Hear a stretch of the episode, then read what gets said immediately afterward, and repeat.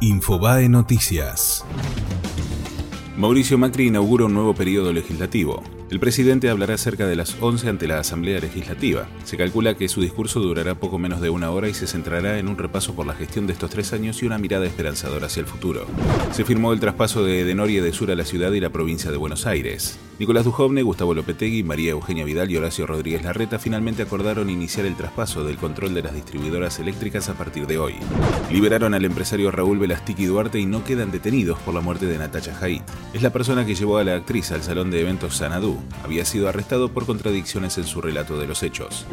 Una marcha por la destitución del juez Luis Rodríguez se convirtió en un reclamo más amplio. Unas 5.000 personas se congregaron en tribunales para exigir una mejor justicia. Santiago Kovadlov, Diana Cohen Agrest y Daniel Sabsay fueron los oradores. El cierre del acto estuvo a cargo del abogado Ricardo Moner Sanz y el presidente del Colegio de Abogados de la Ciudad de Buenos Aires, Guillermo Lipera. YPF y Shell aumentaron 2,8% sus combustibles. Si bien se preveía un aumento más importante, el gobierno desdobló el impuesto a los combustibles líquidos y la mitad de la suba se pagará en abril. Fue Infobae Noticias.